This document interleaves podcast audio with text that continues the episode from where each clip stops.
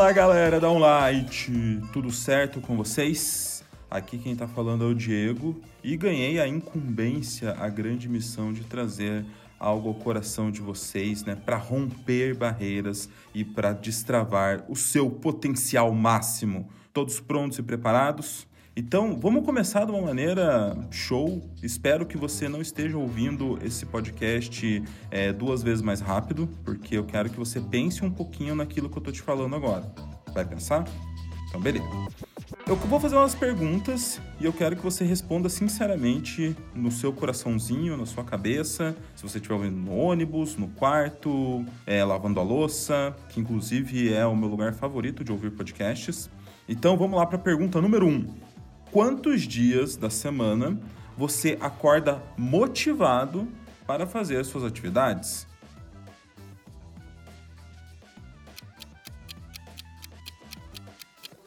Pensou? Pense bem. Segunda pergunta. Quando você quer fazer um projeto novo, você sonha ou planeja?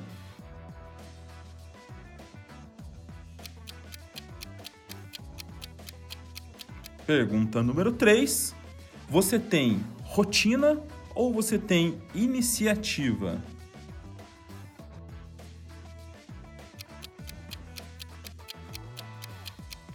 E por último, a última pergunta, valendo um milhão de reais. O que vale mais, motivação ou disciplina?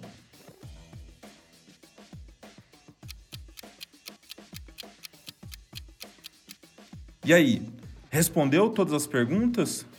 Foi bom, ruim, nada a ver? Como que foi aí? Tá indo bem? Hoje eu vou falar sobre algo que talvez te ajude, meu amigo e minha amiga, a romper essas barreiras na sua vida.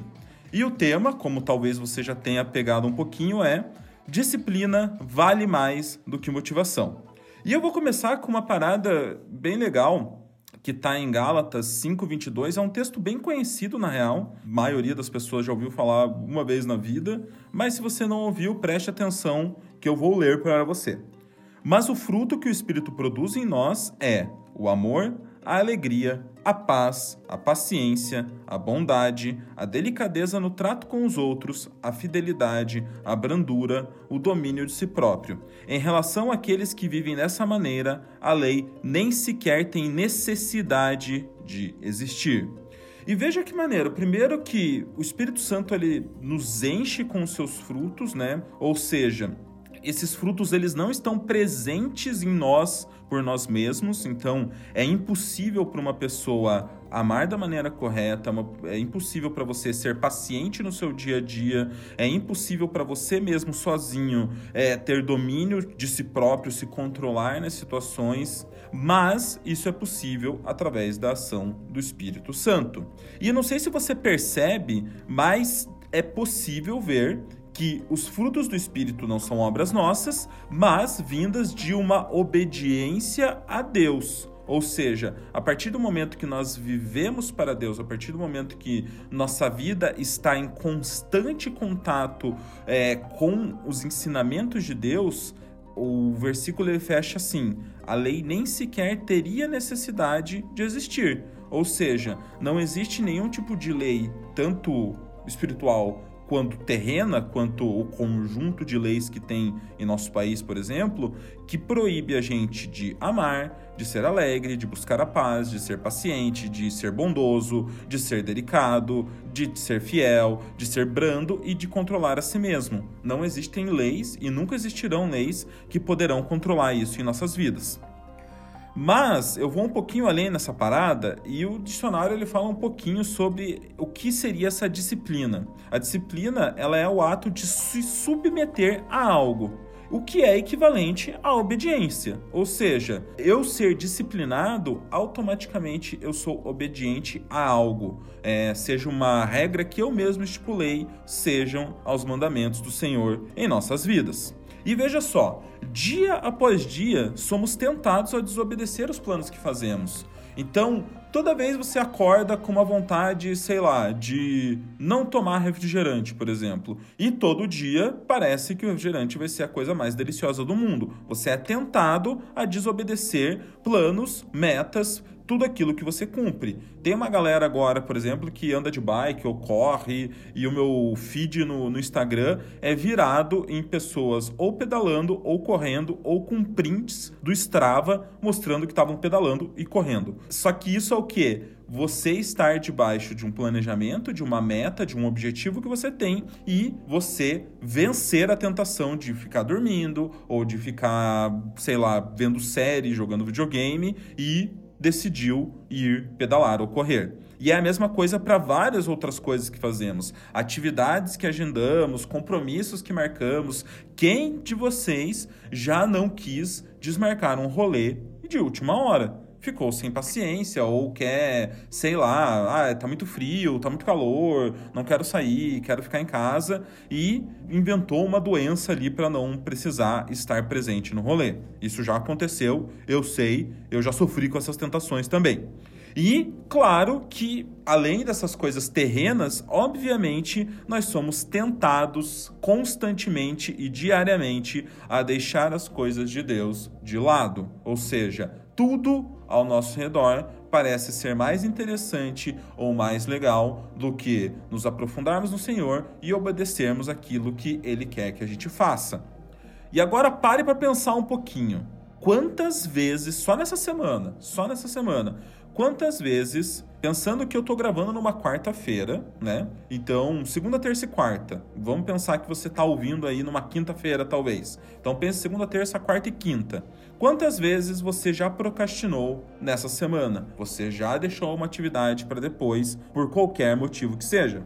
Quantas vezes, também nessa semana, você deixou de orar e ler a Bíblia porque estava desmotivado? E a última pergunta que eu quero te fazer Quantas vezes você fez menos do que deveria porque não estava motivado? Seja no trabalho, seja na própria vida com Deus, seja com família, com amigos, com planos, projetos particulares, na faculdade, na escola. E veja só, vou trazer uma parada dessa comparação entre motivação e disciplina.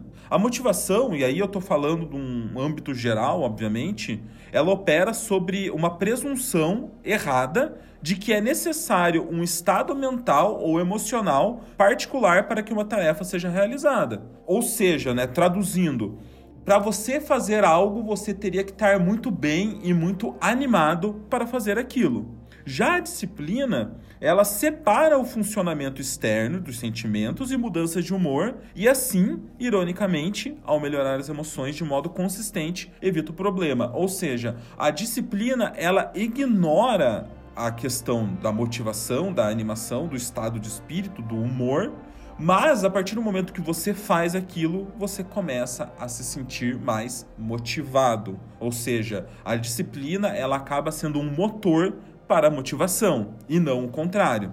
A motivação ela jamais será um motor para você ser disciplinado, porque você um dia estará motivado e no outro dia estará completamente desmotivado. Veja só o que diz em 1 Coríntios 9, 27. Antes, subjugo meu corpo e o reduzo à servidão, para que, pregando aos outros, eu mesmo não venha de alguma maneira a ficar reprovado.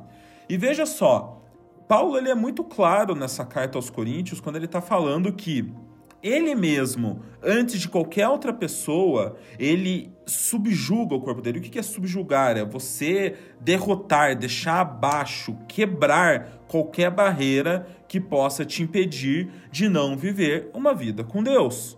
Então, ele mesmo faz isso, ele se reduz à servidão para que ele não venha a ser reprovado. Ou seja, a única forma de não sermos reprovados é sermos disciplinados. Deus ele não tem parte com a motivação. Deus não é um Deus de motivação. Ele não quer esperar que você esteja motivado para ter um contato maior com a sua palavra, ter mais intimidade com o seu espírito. Isso não depende da motivação. Deus não tem parte com isso. Deus tem parte com o comprometimento. Jesus, em seu último momento de oração, submeteu-se a algo que não queria fazer e estava um pouco, pouquíssimo motivado. Ou seja, no Getsemane, quando Jesus ele se entrega e ele fala para Deus pedindo para afastar esse cálice, não era o que Jesus queria fazer. Ele não estava nem um pouco motivado a fazer isso, mas ele sabia que era o necessário e ele foi disciplinado o suficiente e obediente o suficiente para continuar aquela obra que foi destinada a ele fazer. Então, ele permitiu-se domar a sua carne e entregar-se ao seu propósito.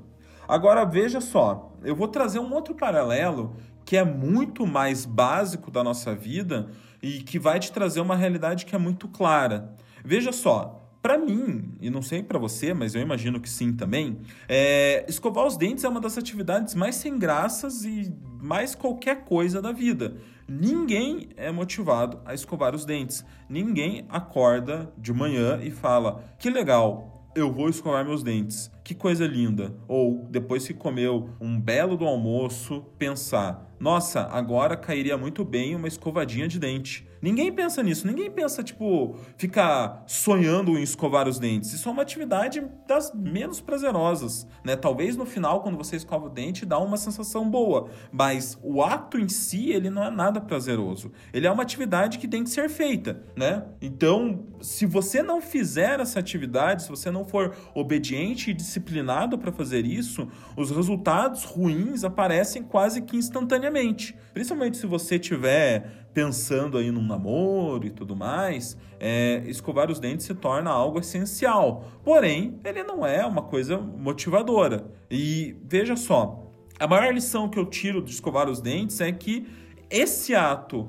que é um ato quase que obrigatório, deveria ser um padrão para você seguir nos seus planos e projetos. Porque no meio de coisas legais que você planeja, que você sonha, vai ter um monte de parte que é basicamente escovar os dentes, que não é tão legal, que não é tão divertido, que não te motiva, que inclusive deixa você entediado, mas que é necessário para o seu crescimento, inclusive na vida com Deus. Muitas vezes nós não estaremos motivados a orar, nós não, estaremos animados a ler a palavra, nós não estaremos eh, motivados a estarmos presentes nas células, motivados a estarmos presentes na online, nos cultos. Não estaremos, não, não será a, o normal de toda a semana. Então, isso realmente precisa estar no nosso coração, que muitas vezes nós teremos que ser é, é, pegar esse espírito da escovação de dentes e colocarmos em outras atividades na nossa vida. E veja só, não espere estar legal, não espere estar tudo certo, não espere estar perfeito, né? Muitas vezes você talvez esteja vivendo uma vida um pouquinho fora daquilo que é, seria o padrão e o correto para os olhos de Deus, e aí você pensa: não, eu vou melhorar primeiro, eu vou parar de pecar, eu vou parar de fazer coisa errada, aí eu volto para a igreja, aí eu frequento certinho o GC, aí eu vou ter um ministério, mas agora não dá. E eu vou dizer para você uma parada: não existe momento perfeito. Não existe, simplesmente não existe. Inclusive, no mundo dos negócios, existe um termo muito famoso que é o termo beta, B-E-T-A, que é o quê? Que é quando um produto ou uma ferramenta é lançado mesmo sem estar perfeita, porque nunca vai estar perfeita. Então você tem que lançar para ver o que a galera acha. Nunca, nunca haverá um momento perfeito e por isso precisas ter a ação. A vida, uma vida de oração, de entrega, de conhecimento, ela não precisa ser perfeita. Ela apenas tem que acontecer. É só isso. Não espere uma onda ideal, porque ela pode nunca chegar e você vai ficar na praia. Mude de vida hoje.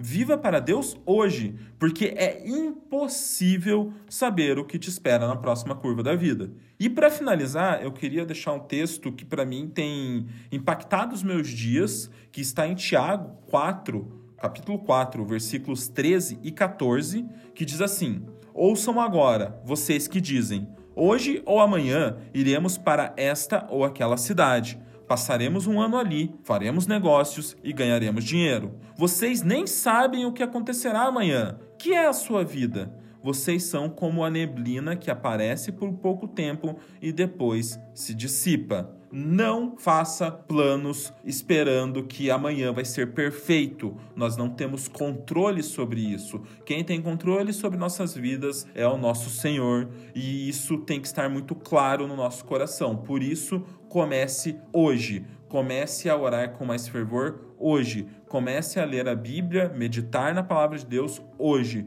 Comece a ter mais comunhão com seus irmãos, comece a ter mais comunhão com o próprio Deus hoje. Então, esse é o recado que eu queria deixar para você. Essa é a maneira de romper na sua vida, de quebrar correntes, de romper barreiras para que seja uma condicional que lá na frente você vai olhar e vai perceber. Quando eu mudei hoje, minha vida mudou para sempre. É isso então, gente. Eu agradeço demais você que chegou até o final desse podcast. Fique ligado, toda semana a gente tem um conteúdo novo por aqui. É, não percam as onlights, principalmente os especiais que terão agora durante o mês de setembro. Fique ligado, cola com a gente, segue a gente no Instagram caso você ainda não siga, segue a gente em todos os lugares porque tem muita coisa legal por aí.